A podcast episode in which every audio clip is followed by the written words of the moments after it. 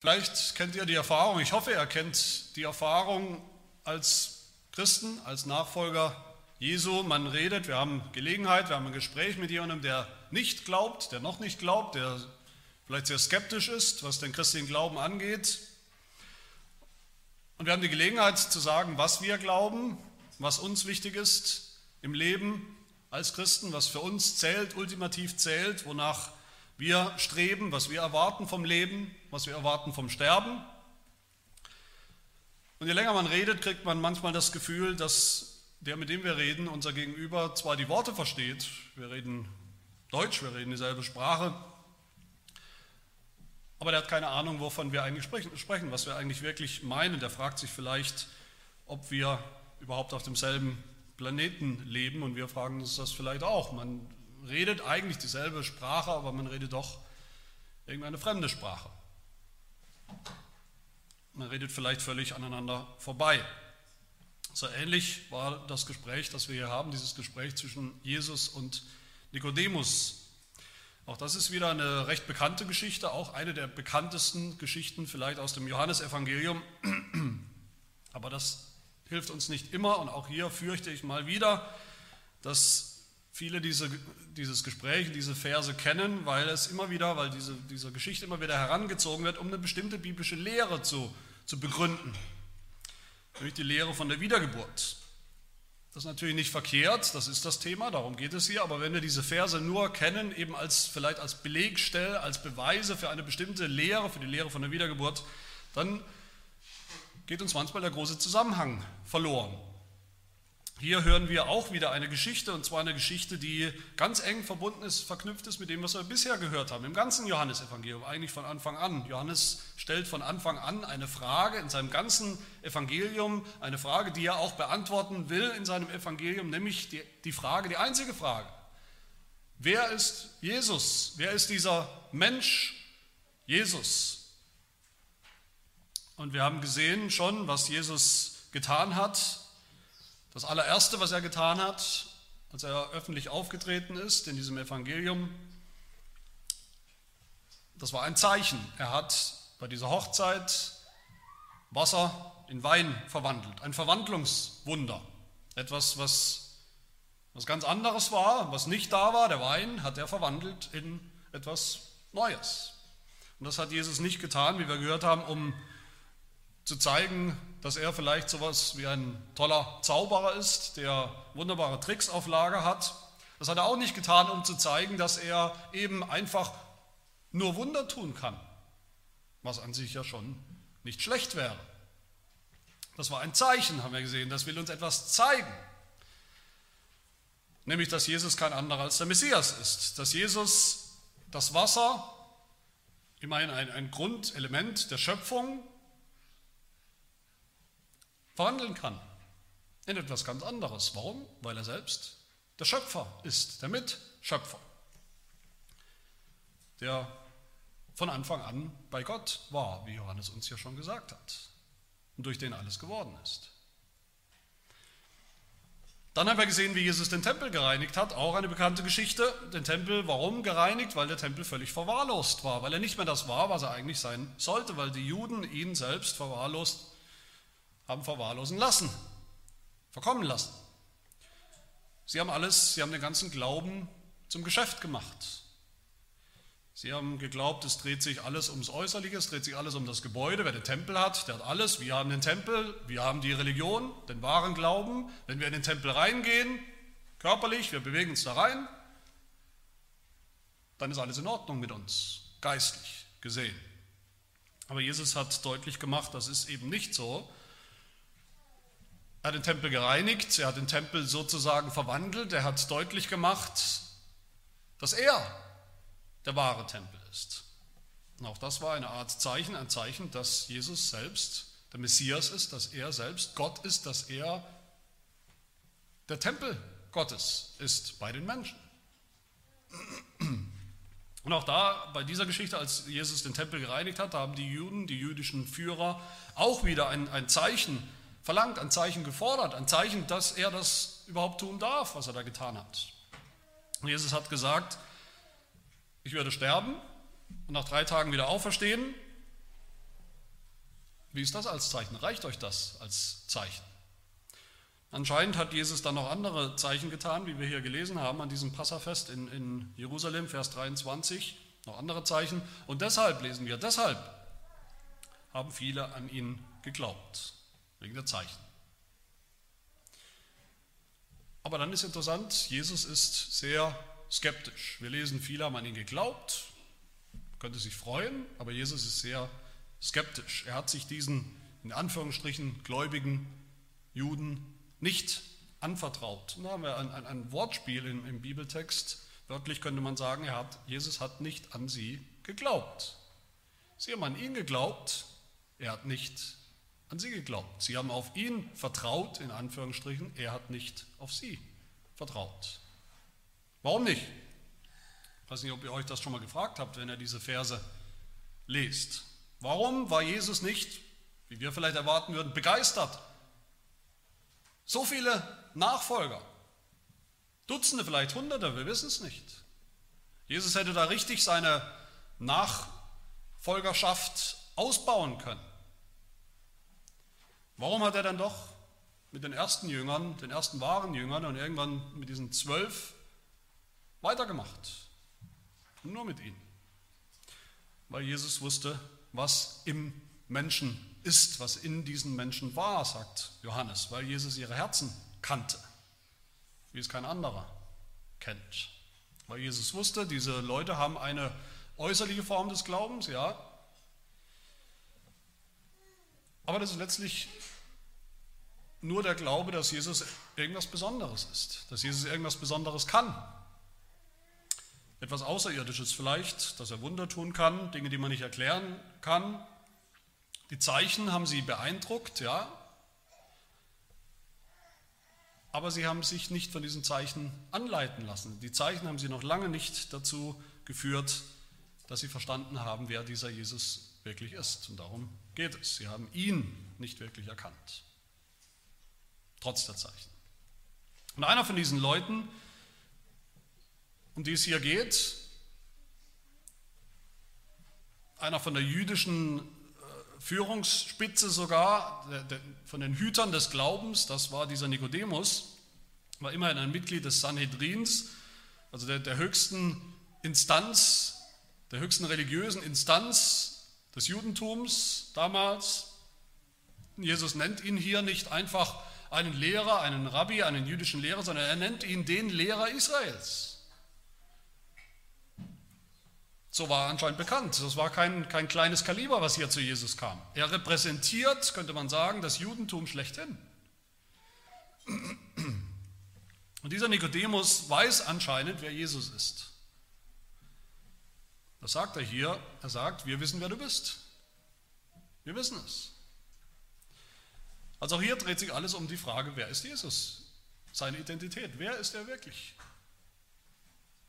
Und nicht einfach um die Frage, wie wir oft denken bei Johannes 3, die Frage, wie können wir eigentlich wiedergeboren werden? Wie funktioniert das praktisch?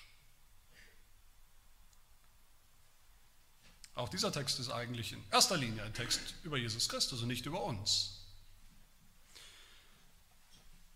Wer ist Jesus und wie können wir das beurteilen? Wie können wir das erkennen? Es gibt nur zwei Möglichkeiten, sehen wir hier. Entweder wir beurteilen das irdisch, mit irdischen Maßstäben oder himmlisch. Entweder nach dem Fleisch, nach fleischlichen Kriterien, nach menschlichen Kriterien oder nach dem Geist, sagt Johannes. Entweder von unten, von dem, wo wir sind, oder von oben. Entweder als alte Menschen so wie wir eben sind, so wie wir in die Welt hineingeboren werden, wie wir von Natur aus sind, oder als ganz andere, neue Menschen.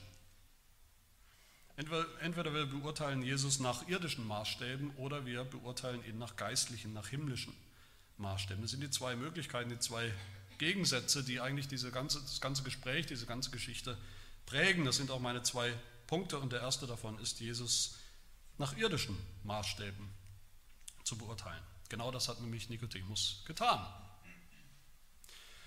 Hier kommt, wie gesagt, eine jüdische Autorität zu Jesus und sagt zu ihm, Rabbi. Mit anderen Worten, wenn man das richtig verstehen, sagt er eigentlich Kollege, hallo Kollege. Das ist sicherlich respektvoll gemeint, aber es trifft doch die Sache nicht so ganz, was Nikodemus hier sagt, wie er diesen Jesus anspricht. Und dann sagt er weiter, wir, die Fachleute, haben dich jetzt eine Weile beobachtet. Wir haben eins und eins zusammengezählt, die Beweislage uns angeschaut, Argumente gesammelt und wir sind jetzt gemeinschaftlich zu der Erkenntnis gekommen, du bist ein Lehrer, du bist ein großer Lehrer. Nicht so groß wie ich vielleicht, ich bin ja immerhin der Lehrer Israels, aber du bist ein Lehrer, der irgendwie etwas Besonderes, der, der irgendwie von, von Gott gekommen sein muss. Wie genau wissen wir nicht, aber irgendwas Besonderes ist an dir, sonst hättest du nicht solche beeindruckenden Zeichen tun können. Auch das soll wohl ein Kompliment sein. Wir müssen Nikodemus nicht unterstellen, dass er irgendwas Schlechtes sagen wollte. Das ist als Kompliment gemeint. Aus dem Mund des Hüters der, der Orthodoxie, einem Cheflehrer, Chefdogmatiker des Judentums. Du bist vielleicht nicht gerade ein Prophet, du bist nicht vielleicht der Prophet, aber irgendeine göttliche Begabung oder Sendung musst du schon haben. Gott ist mit dir, Gott ist bei dir, das, das sehen wir. Nikodemus glaubt, in Anführungsstrichen, aufgrund von den Zeichen, die sie gesehen haben, den Zeichen, die man sehen kann, die jeder sehen kann. Aber er glaubt nicht das, was man nicht so einfach sehen kann. Er lässt sich nicht von den Zeichen zu Jesus führen, wer er wirklich ist. Er erkennt nicht den Messias und deshalb reicht sein Glaube nicht aus, überhaupt nicht, nicht annähernd reicht das aus. Und dann antwortet Jesus zum ersten Mal, das heißt zumindest im Text, Jesus antwortet, eigentlich ist es überhaupt keine Antwort, Nikodemus stellt ja auch keine Frage, Nikodemus weiß schon alles. Jesus sagt, zu ihm, wahrlich, wahrlich, ich sage dir, oder wörtlich, Amen, Amen, ich sage dir. Wir denken oft, wenn wir das hören in der Bibel, diese Worte, Amen, Amen, ich sage dir, dann sagt Jesus, dann kommt irgendwas besonders Wichtiges. Und das ist auch richtig, aber es geht um, um viel mehr in dieser Formulierung. Jedes Mal, wenn Jesus so spricht, und das sind immerhin mehr als 25 Mal im Johannesevangelium allein, wo Jesus mit diesen Worten einleitet, was er jetzt, was er zu sagen hat, da beansprucht Jesus die letztgültige Autorität und, und die absolute Wahrheit zu sagen. Zu sprechen als der allerhöchste Lehrer, als der oberste Prophet. Wahrheit zu sagen, wie sie überhaupt nur Gott selbst sagen kann. Jedes Mal, wenn er so spricht, spricht Jesus als das Wort Gottes selbst, als das fleischgewordene Wort Gottes. Er spricht das endgültige Wort. Er hat das letzte Wort, wenn er so spricht. Das heißt, schon in diesen, man könnte sagen, einleitenden Worten macht Jesus deutlich, dass er überhaupt nicht bereit ist, die Autorität von Nikodemus und damit auch vom, von, der, von dieser jüdischen Führungsspitze anzuerkennen. Man könnte zwischen den Zeilen lesen hier, Jesus sagt, du kommst zu mir und willst mir sagen, wer ich bin? Ob ich eure theologischen oder was auch immer für Kriterien erfülle? Meinst du, ich bin darauf angewiesen, dass mir irgendwelche Rabbis sagen, wer ich bin, dass irgendwelche Rabbis die Welt dankbarerweise aufklären darüber, wer ich eigentlich bin? Meinst du, ich bin angewiesen darauf, erst eure Prüfung zu bestehen? Nikodemus, du hast alles falsch rum. Und deshalb kannst du mich nicht wirklich erkennen, deshalb hast du mich nicht erkannt. Wenn du sagst, du kannst beurteilen als Mensch, wer ich bin, dann hast du von vornherein ausgeschlossen, dass ich den Rahmen deiner Kriterien, deiner Vorstellungskraft sprengen könnte, dass ich jemand ganz anderes sein könnte. Und deshalb kannst du überhaupt nichts von mir kannst du überhaupt nichts Geistliches erkennen, kannst du das Reich Gottes nicht erkennen, diese ganze geistliche Welt und Wirklichkeit. Warum spricht Jesus hier eigentlich vom Reich Gottes? Nicht zufällig. Das Reich Gottes ist genau das, was der Messias bringen wird, wenn er kommt. Wenn der Messias kommt, bricht eine ganz neue Zeit an, eine neue Zeitrechnung, das Reich Gottes, eine andere Welt. Und umgekehrt könnte man sagen, wenn das Reich Gottes da ist, wenn Leute das Reich Gottes sehen, wenn sie ins Reich Gottes kommen, dann muss das bedeuten, dass der Messias da ist. Das ist der Beweis. Aber dieses Reich, von dem Jesus spricht, das ist ganz anders als die Reiche, die wir kennen, die Reiche dieser Welt, die großen Reiche, die Reiche, die man sehen kann, politische, militärische, was auch immer für Reiche, die jeder sieht. Das Reich Gottes kann man nicht mit den Augen sehen, so wie das römische Reich damals.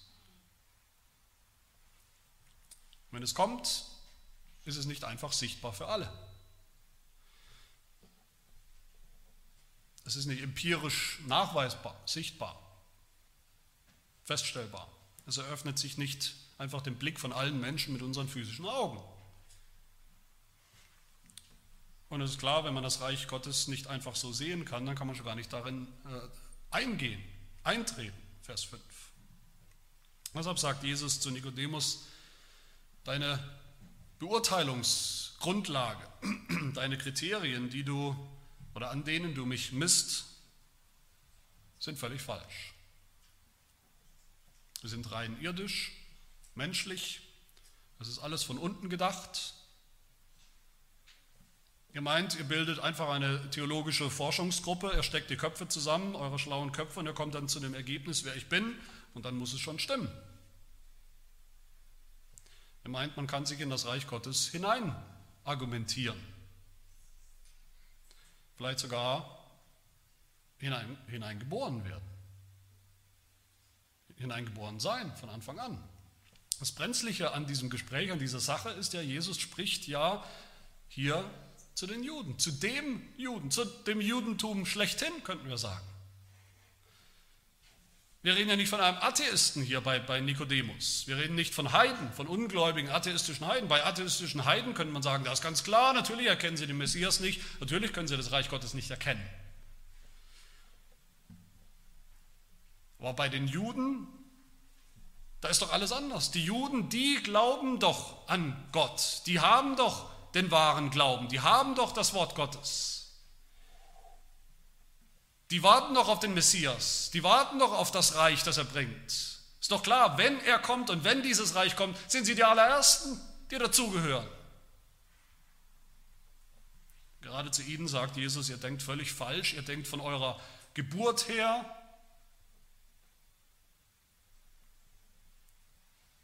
Ihr seid geboren als Juden und deshalb ist es selbstverständlich, wenn der Messias kommt, dann werden wir ihn erkennen. Er kommt ja aus den Juden.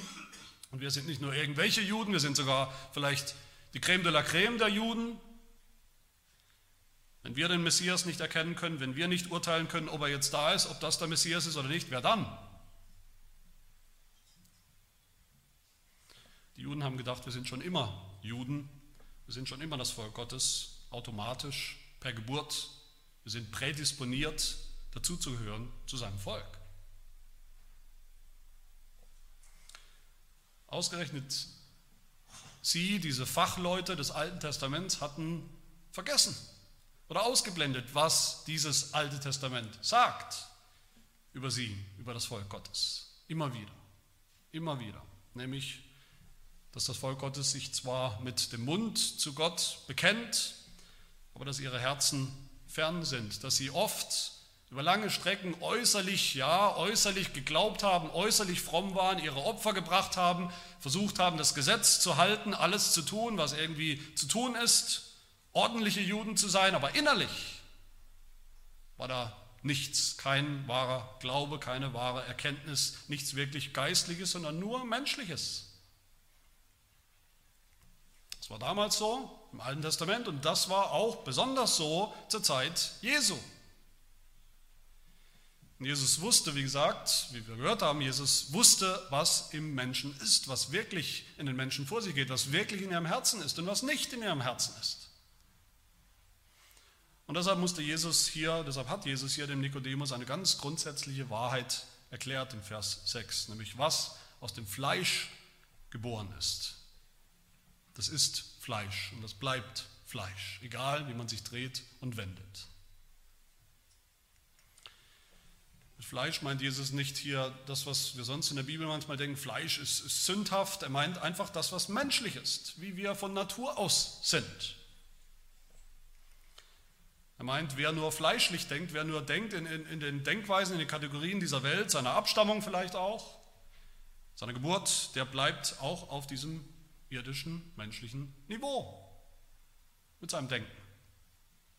Der wird niemals zum Reich Gottes, der wird niemals zur, zur, zur geistlichen Welt und Wirklichkeit kommen. Der wird niemals in den Himmel finden. Es gibt keine, was wir manchmal denken, es gibt keine Leiter der, der Erkenntnis, auf der man sich sozusagen hochdenkt, auf der wir mit unserer menschlichen Erkenntnis, irgendwann nimmt sie so zu, unsere menschliche Erkenntnis, dass wir dann plötzlich Gott erkennen können und geistliche Dinge erkennen können. Den Messias erkennen können, wer er wirklich ist. Es gibt nicht das eine Argument, das eine philosophische Argument vielleicht, das uns oder das Menschen so restlos überzeugt, dass sie gar nicht anders können, als Gott und seinen Sohn und seine Welt, die geistliche Welt zu erkennen. Das ist der Fehler von vielen Menschen, auch heute. Ich glaube, das kennen wir alle. Die, die von sich sagen, ich glaube nicht, im Moment glaube ich nicht. Und wenn ich überhaupt glauben soll, dann will ich Beweise dafür. Dann will ich Beweise dafür, dass Gott existiert, dass es ihn gibt, dass er wirklich da ist, dass Jesus ist, wer er behauptet hat zu sein. Aber Sie stellen dann Kriterien auf, wie diese Beweise genau auszusehen haben. Sie haben genau festgelegte Erwartungen die Gott erfüllen muss, damit es für sie ein Beweis ist. Aber das geht nicht mit fleischlichen, mit irdischen, mit menschlichen Beweisen können wir Gott nicht beweisen. Das sind die falschen Kategorien. Mit, einer, mit einem mathematischen Beweis kann man, mit einer mathematischen Beweisführung kann man keine Oper schreiben. Mit einer chemischen Formel kann man keine Liebe erklären oder beweisen oder feststellen. Mit der Evolutionsbiologie kann man nicht die Existenz der Seele, woher sie kommt und was sie ist, erklären. Und so kann man auch mit menschlichen Argumenten nicht den Messias Gottes erkennen und erklären, dass er der Sohn Gottes ist und sein Reich, das Reich Gottes, erkennen. Man kommt höchstens dazu, zu sagen, Gott existiert. Irgendein Gott, irgendeine Gottheit muss es wohl geben. Irgendein Jesus, irgendein Messias, irgendein Lehrer von Gott, der besondere Dinge tun kann, wie das Nikodemus hier ja tut. Aber man kommt niemals dazu, ihn wirklich zu erkennen, wie er ist. So wie Nikodemus ihn hätte erkennen sollen. So wie Nikodemus hätte glauben sollen sodass er niedergefallen wäre vor Jesus Christus und bekannt hätte, mein Herr und mein Gott, mein Messias, der Sohn Gottes, das bist du. Das habe ich erkannt. Dazu kommt es nicht. Und wenn das für die Juden gilt, mein Lieben, dann gilt das erst recht für uns. Viele Ungläubige, viele Skeptiker sagen, wie gesagt, wenn ich an Gott glauben soll, wenn ich an Jesus glauben soll, dann muss er erstmal, Punkt, Punkt, Punkt, dann muss er erstmal dieses oder jenes tun, dann muss er mir erstmal dieses oder jenes zeigen oder beweisen. Das heißt, wir stellen gerne unsere eigenen menschlichen Kriterien auf, die Jesus erfüllen muss, die Gott erfüllen muss, damit wir dann angeblich an ihn glauben, wenn er das tut. Aber selbst wenn Gott das tun würde, was er nicht tut, selbst wenn er das tun würde, dann wäre, wäre er, der Gott, der sich dadurch beweist, wäre am Ende nicht mehr als irgendein irdisches Superwesen, irgendwas Unbegreifliches, irgendwas besonders Großes vielleicht, irgendetwas am Ende, das die menschliche Definition von Gott erfüllt, aber nicht mehr. Nichts, was es wert ist, wirklich Gott genannt zu werden. Nicht, sicherlich nicht der wahre Gott, der lebendige Gott. Selbst wenn Jesus unsere menschlichen Kriterien erfüllen würde, alles, was wir verlangen, würden wir höchstens glauben, in Anführungsstrichen, wie die Juden hier geglaubt haben. Ein völlig äußerlicher, intellektueller Glaube, der aber überhaupt nichts verändert in unserem Leben, in unserem Herzen, der uns nicht ins Reich Gottes bringt, durch das wir das Reich Gottes überhaupt nicht erkennen. Fleisch bleibt Fleisch, menschliche Erkenntnis bleibt menschliche Erkenntnis. Sie kommt nicht einfach so zu Gott. Sie erkennt nicht Jesus, wie er wirklich ist. Sie kann es gar nicht. So sagt es auch der Apostel Paulus im 1. Korintherbrief, Kapitel 15. Das aber sage ich, Brüder, dass Fleisch und Blut das Reich Gottes nicht erben können. Auch erbt das Verwesliche, was wir sind, wir Menschen, nicht die Unverweslichkeit. Das Zeitliche nicht, kommt nicht einfach so zur Ewigkeit. Und in Kapitel 2 sagt Paulus im 1. Korintherbrief, Kapitel 2, der natürliche Mensch, das, was wir von Natur aus sind, von Anfang an sind, der natürliche Mensch nimmt nicht an, was vom Geist Gottes ist, denn es ist ihm eine Dummheit. Und er kann es nicht erkennen, weil es geistlich beurteilt werden muss. Mit Kriterien, die wir eigentlich gar nicht haben. Es ist für uns, für den Menschen aus Fleisch und Blut, eine fremde Sprache, worum es hier geht. So wie für Nikodemus. Und als Jesus davon spricht, dass er deshalb von neuem geboren werden muss, dass alle von neuem geboren werden müssen, auch da sehen wir weiter, Nikodemus bleibt in den, ihm in den bekannten menschlichen, irdischen Kategorien. Was sagt er? Neugeboren, okay, aber wie soll das gehen? Soll ein, ein erwachsener Mensch einfach nochmal zurückschlüpfen in den Bauch seiner Mutter, das geht überhaupt nicht. Was macht das für einen Sinn? Was soll das für einen Sinn ergeben? Aber was Jesus damit meint, das ist mein zweiter Punkt, nämlich Jesus zu beurteilen nach geistlichen Maßstäben. Jesus sagt zu, zu Nikodemus als Repräsentant der Juden, des Judentums, ihr müsst von neuem geboren werden. Nur dann könnt ihr erkennen, wer ich bin. Nur dann könnt ihr mein Reich sehen und in dieses Reich Gottes kommen, also die Erlösung finden, die ihr sucht, die ihr braucht. Was bedeutet das, diese Formulierung von neuem geboren zu sein? Es geht um eine zweite Geburt, klar, eine neue Geburt, eine Geburt, die ähnlich ist, das ist ja ein Vergleich, ähnlich ist wie unsere erste Geburt, körperliche Geburt als Baby, aber dann doch auch ganz anders. Jesus benutzt drei Beschreibungen hier in diesem Gespräch mit Nikodemus. Dreimal redet er von dieser Geburt, drei unterschiedliche Begriffe, die aber letztlich alle genau dasselbe beschreiben. Er sagt erstens, ihr müsst von neuem geboren werden in Vers 3 und wörtlich könnte man übersetzen, ihr müsst von oben geboren werden. Im Griechischen. Ihr müsst von oben geboren werden. Wir werden alle einmal geboren, jeder Mensch wird einmal geboren, jeder Mensch hat natürliche Eltern, leibliche Eltern. Das ist unsere Geburt von, von unten sozusagen, die, die menschlichen Verhältnisse. Die fleischliche Geburt, das gilt genauso für die Juden natürlich, auch bei ihnen war das nicht anders. Aber so wunderbar und so nobel unsere Abstammung von unseren Eltern auch sein mag, das macht niemanden zu irgendetwas anderem als einem natürlichen Menschen. Das macht niemanden zu einem gläubigen Menschen, zu einem Christen. Das macht niemanden geistlich von Anfang an. Wir sind natürliche Menschen, wir sind Sünder noch dazu. Und als solche können wir das Reich Gottes nicht sehen, nicht verstehen, nicht verstehen, wer Jesus wirklich ist. Das können wir nur, wenn wir noch einmal geboren werden, wenn wir von oben geboren werden, wenn wir sozusagen noch einmal andere Eltern bekommen. Erst die Geburt von oben, die Geburt von Gott, macht uns zu geistlichen Menschen, gibt uns ein geistliches Urteilsvermögen, geistliches Verständnis. Dann sagt Jesus als zweites Bild sozusagen, ihr müsst aus Wasser und Geist geboren werden. Vers 5. Aus Wasser und Geist, was bedeutet das? Die Leute haben, viele Bibelausleger haben hier gerätselt über die Zeit. Viele denken, Wasser, das muss irgendwas mit der Taufe zu tun haben.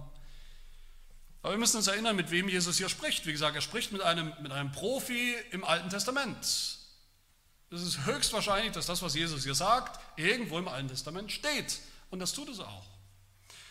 Was sagt Gott im Alten Testament? Was wird passieren, wenn der Messias kommt und sein Reich? Was wird passieren? Was wird Gott tun?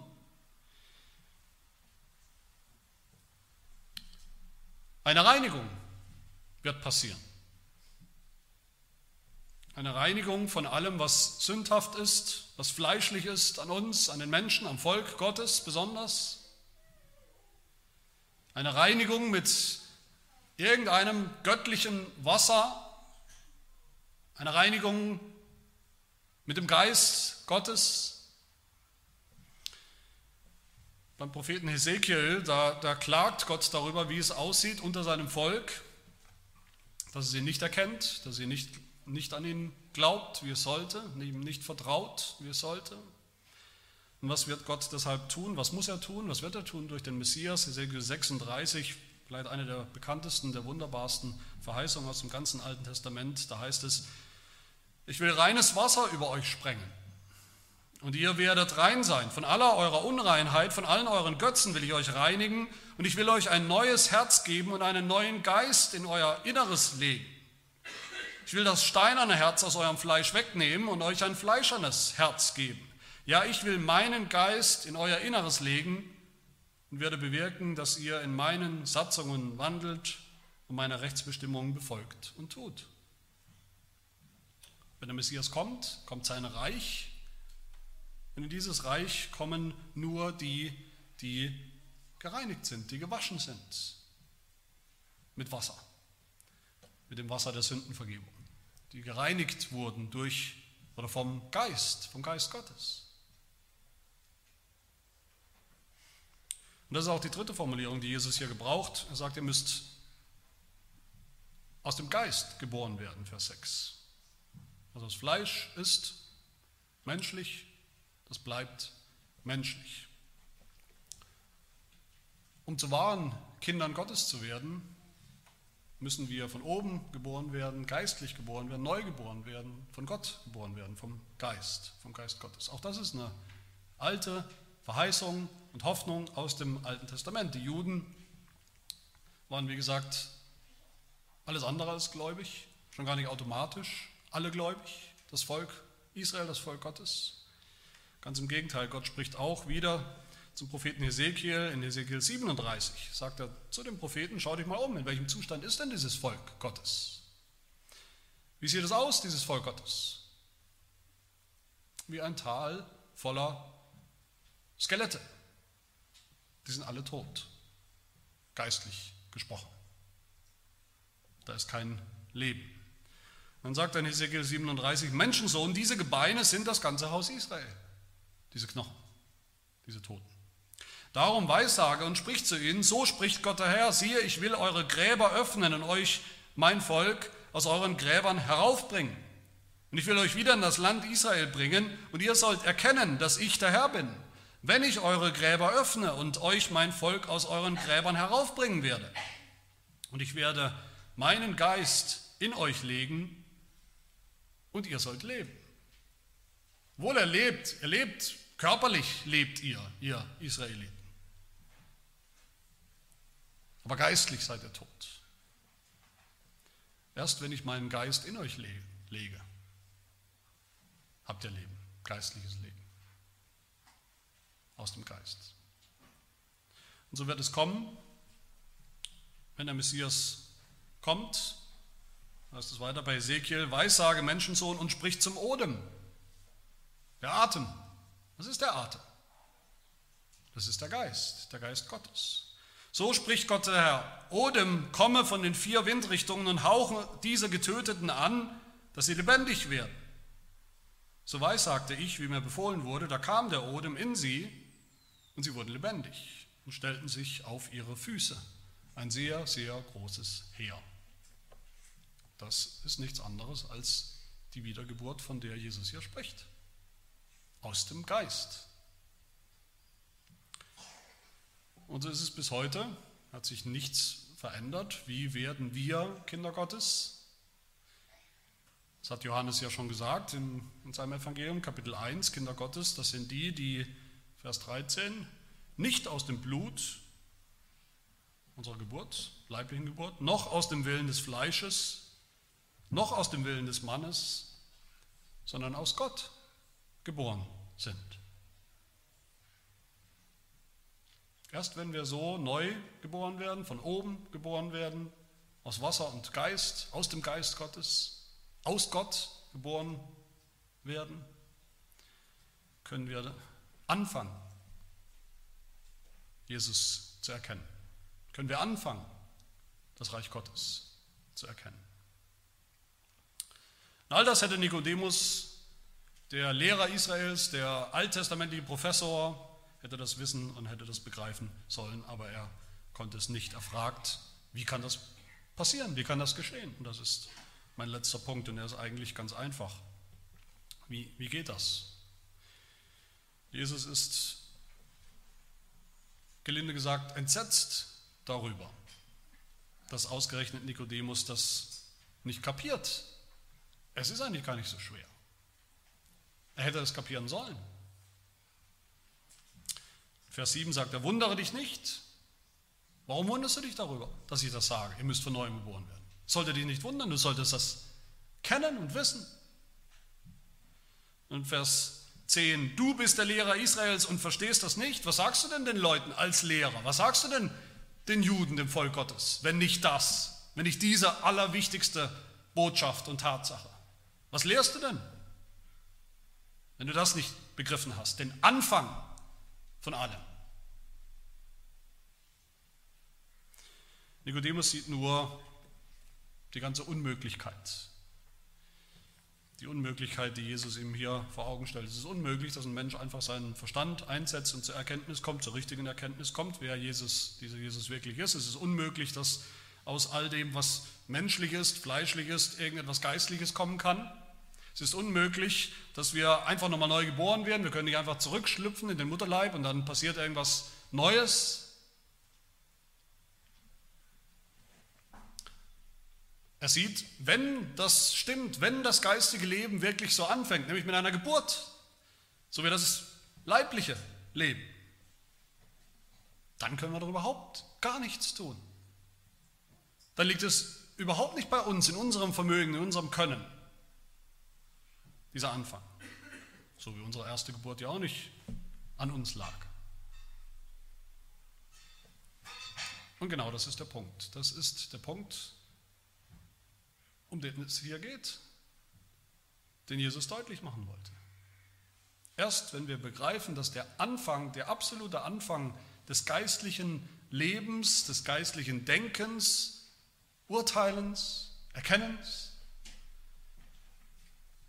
dass das nicht in unserer Hand liegt, dass wir das nicht machen können auf Knopfdruck.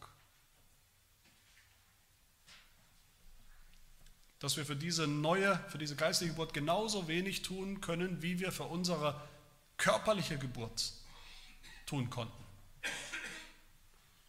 Erst wenn wir fragen, wie, wenn das stimmt, wie kann dann überhaupt ein Mensch ins Reich Gottes kommen? Wie kann dann überhaupt ein Mensch gerettet werden? Wie kann dann überhaupt, wie können wir überhaupt all das bekommen?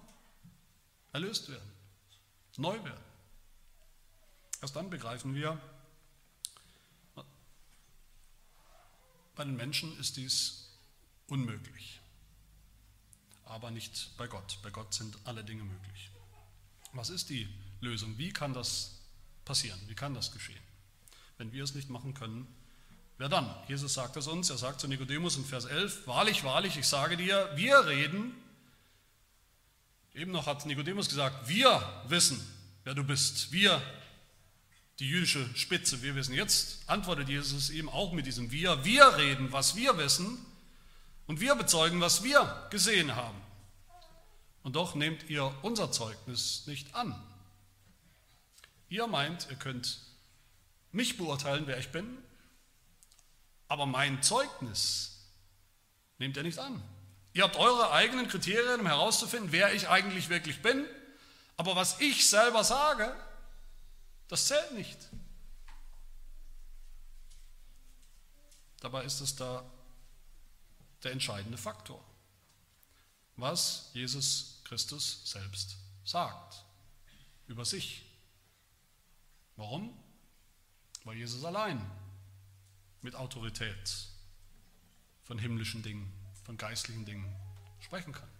Weil Jesus allein mit Autorität vom Messias sprechen kann, weil Jesus allein mit Autorität von Gott sprechen kann und von seinem Reich. Warum? Weil das seine Welt ist.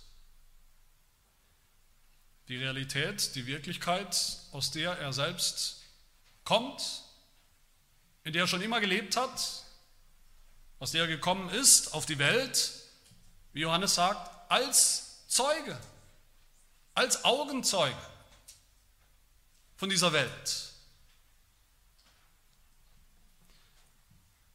Wer kann Menschen, uns Menschen, die wir nur rein menschlich denken, wie wir halt ebenso sind, wer kann uns wirklich von Gott erzählen, berichten, bezeugen? Wer kann fleischlichen Menschen, fleischlich denkenden Menschen himmlische, geistliche Dinge erzählen?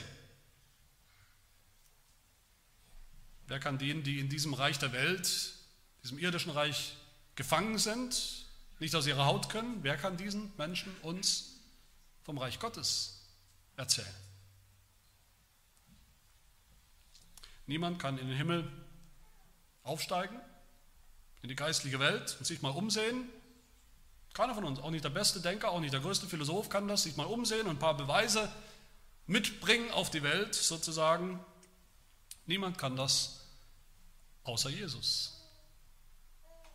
Vers 13. Niemand ist hinaufgestiegen in den Himmel, außer dem, der aus dem Himmel herabgestiegen ist, dem Sohn des Menschen, der im Himmel ist, wo er schon immer war. Jesus sagt hier, ich bin der ewige Sohn Gottes. Ich bin aus dem Himmel gekommen, von Gott, um Aufschluss zu geben über Gott, über sein Reich, über seinen Messias. Ich habe es gesehen und deshalb sollt ihr auf mich hören, auf mein Zeugnis. Mein Zeugnis ist entscheidend über alles. Das beste, letztgültige Argument, die absolute Wahrheit, das letzte Wort. Aber Jesus kann uns nicht nur erzählen, was himmlisch ist, was geistlich ist. Er ist vor allem die Antwort auf die Frage des Nikodemus, wie kann das geschehen mit der neuen Geburt? Jesus ist die Antwort darauf, auf die Frage.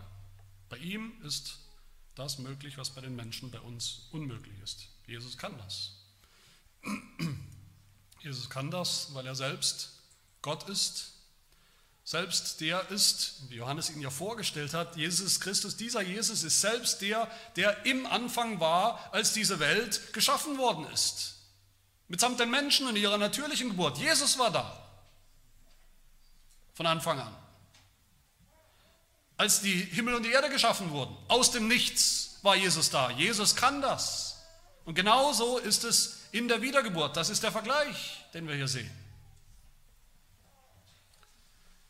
So wie Jesus durch Jesus durch das Wort Gottes die Welt entstanden ist, unsere erste Geburt sozusagen, so entsteht durch Jesus das Wort Gottes auch die neue Welt, auch unsere neue geistliche Geburt. Und das passiert durch den Geist. So wie ja übrigens Jesus Christus selbst, bei ihm sehen wir das, Jesus Christus selbst hatte ja keinen normalen leiblichen Vater sondern er als erster neuer Mensch ist gezeugt vom Heiligen Geist. So können auch wir gezeugt werden vom Heiligen Geist. Jesus ist vom Himmel herabgestiegen, Mensch geworden, Fleisch geworden, wie wir Fleisch sind, echter Mensch, um echte Menschen zu erlösen. Jesus ist am Kreuz gestorben. Warum? Er ist am Kreuz gestorben für uns, für Sünder, damit der alte Mensch, der wir sind, der rein irdische Mensch, der fleischliche Mensch und noch der Sünder dazu, damit dieser alte Mensch, geboren an unserem Geburtstag, getötet wird. Mit ihm am Kreuz. Und Jesus ist nach dem Kreuz auferstanden. Was bedeutet das für uns? So wie er einen neuen Leib, einen geistlichen Leib bekommen hat, so auch wir mit ihm. Wer ist Jesus wirklich? Wer ist Jesus für uns? Wie beurteilen wir das? Rein menschlich mit dem, was wir uns, uns eben mitgegeben wurde, mit unserem gesunden Menschenverstand, mit unserer Argumentationsfähigkeit, unserer Logik, unseren Kriterien, mit dem, was uns menschlich einleuchtet oder eben auch nicht, oder spielt darin sein eigenes Zeugnis eine Rolle? spielt es die entscheidende Rolle. Das, was Jesus gesagt hat, der es ja alles weiß, der es alles gesehen hat, der der allerbeste und der einzige wahre Zeuge ist von diesen Dingen. Wenn das nicht der entscheidende Faktor ist, dann werden wir ihn nicht, dann werden wir ihn nie erkennen. Wenn wir vielleicht auch fragen zum Schluss, wie, was, was können wir tun? Können wir irgendetwas tun? Können wir irgendwas dafür tun, dass wir wiedergeboren werden? Das ist die falsche Frage. Die Frage ist nicht, was können wir tun, damit wir auch so wiedergeboren werden. Die Frage hier ist, wie gesagt, wie ich am Anfang gesagt habe, wer ist Jesus? Was kann er tun? Und wenn wir hier auf sein Zeugnis hören, dann dürfen wir zwei Dinge tun. Erstens, dann dürfen wir dankbar sein, wenn wir glauben, wenn wir heute gläubig sind, dass das, was uns völlig unmöglich war, diese neue Geburt, dass das Gott nicht unmöglich war. Ganz im Gegenteil, dass er das getan hat, ganz souverän und allmächtig für uns und, und an uns. Aber wenn wir noch nicht gläubig sind, wenn du diesen Glauben noch nicht hast und erkennst und wiederfindest bei dir. Wenn du diese Dinge noch nicht sehen kannst, wenn diese Dinge, die geistlichen Dinge, diese geistliche Welt, das Reich Gottes und der Messias für dich alles so eine Fremdsprache ist, und wenn du vielleicht auch nicht weißt, wo dieser Glaube überhaupt jemals herkommen soll, dann ist das der Punkt, wo wir beten dürfen. Dass Gott das tut, was wir nicht tun können. Und sollen wir anerkennen, ist der erste Schritt, anerkennen, dass wir es nicht tun können. Und dann umso mehr flehen, dass er selbst uns das schenkt, dass er selber das tut, dass er das tut bei uns genauso allein und souverän und allmächtig, wie er damals die Welt geschaffen hat. Aus dem Nichts. Genauso wie wir als, als Menschen zum ersten Mal geboren wurden. Ohne irgendeinen Beitrag von unserer Seite.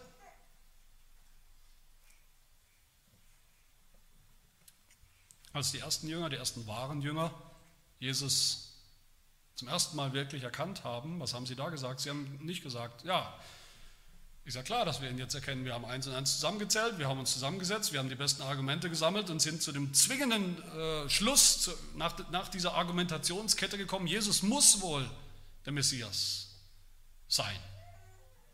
Nein, sie haben gesagt, sie haben erkannt, das war auch ihr Bekenntnis, wir haben den Messias gefunden.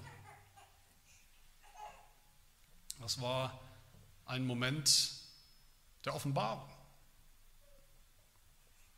Da haben Menschen das Zeugnis von Jesus über sich selbst angenommen. Da sprechen ganz neue Menschen. Als Petrus endlich erkannt hat, wer Jesus wirklich ist, da sah das auch ganz anders aus als bei Nikodemus hier. In Matthäus 16, da sagt Petrus plötzlich vielleicht über sich selber überrascht. Noch vor einer Stunde hätte er niemals so geredet, aber jetzt plötzlich kommen diese Worte aus seinem Mund und er sagt, du bist der Christus, der Sohn des lebendigen Gottes. Wo ist das hergekommen? Jesus sagt zu ihm, genau wie wir es hier haben, er sagt zu ihm, glückselig bist du, Simon, Sohn des Jona, denn Fleisch und Blut, alles fleischlich, menschliche, menschliche Argumente, menschliche Kriterien haben dir das nicht gezeigt, haben dir das nicht geoffenbart, haben dich nicht zu diesem Schluss geführt, sondern der Geist von oben, Gott selbst hat dir das geschenkt. Und auch Paulus bzw. Saulus, als der endlich erkennt, nach dem, was er vorher meinte, was richtig wäre, als der endlich erkennt, wer Jesus wirklich ist, auch da bei ihm war das überhaupt kein menschlicher Einfall, sondern es war so wie ein, ein helles, blendendes, gleißendes Licht, so stark, dass er hingefallen ist, auf die Straße gefallen ist, wie tot, so sehr hat ihn diese, diese neue Erkenntnis, diese überraschende Erkenntnis überwältigt, die er überhaupt nicht selber gewonnen hat und die ihm gegeben worden ist, die ihm gezeigt worden ist von Gott von oben. Und selbst Nikodemus, der hier, hier sehen wir ihn noch als den selbstsicheren, vielleicht etwas arroganten Juden. Wir dürfen doch, wenn wir dann lesen, wie er noch auftaucht, auftauchen wird in, in diesem Johannesevangelium, gewiss sein, dass er später Jesus wirklich erkannt hat. Aber nicht wegen seiner Argumente, sondern trotz dieser Argumente, die er hier meint zu haben. Wie ist das mit uns? Fragen wir auch, wie kann das geschehen, dass wir, dass ich so werde, so neu werde, plötzlich Dinge sehen kann, die ich vorher nicht sehen konnte, plötzlich eine geistliche Welt sich mir eröffnet, ich plötzlich Gott sehen, erkennen kann, wie ich es nie konnte und Jesus begreifen kann, wie er ist, wie er wirklich ist? Die Antwort ist auch hier Jesus Christus. Er ist der erste neue geistliche Mensch. Die Antwort ist zu vertrauen auf ihn, zu vertrauen auf Gott, auf das Wirken des Dreieinen Gottes, auf den Vater zu vertrauen, der eben spricht wie in der Schöpfung, der spricht und dann ist es da. Und zu vertrauen auf Jesus Christus, der dieses Wort ist, das es vollbringt und durch das dieses Leben kommt. Und zu vertrauen auf den Geist, auf den Heiligen Geist, der weht, wo er will, wie es ihm gefällt, richtig verstehen tun, was nicht sein wirken, aber der das tut, der neues Leben schafft, vollbringt.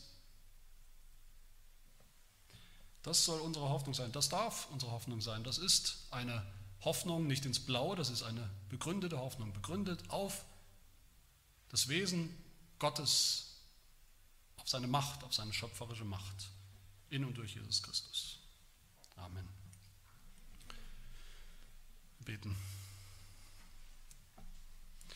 Ja, unser Gott, wir wissen selbst genau, was in uns ist, in unserem Herzen.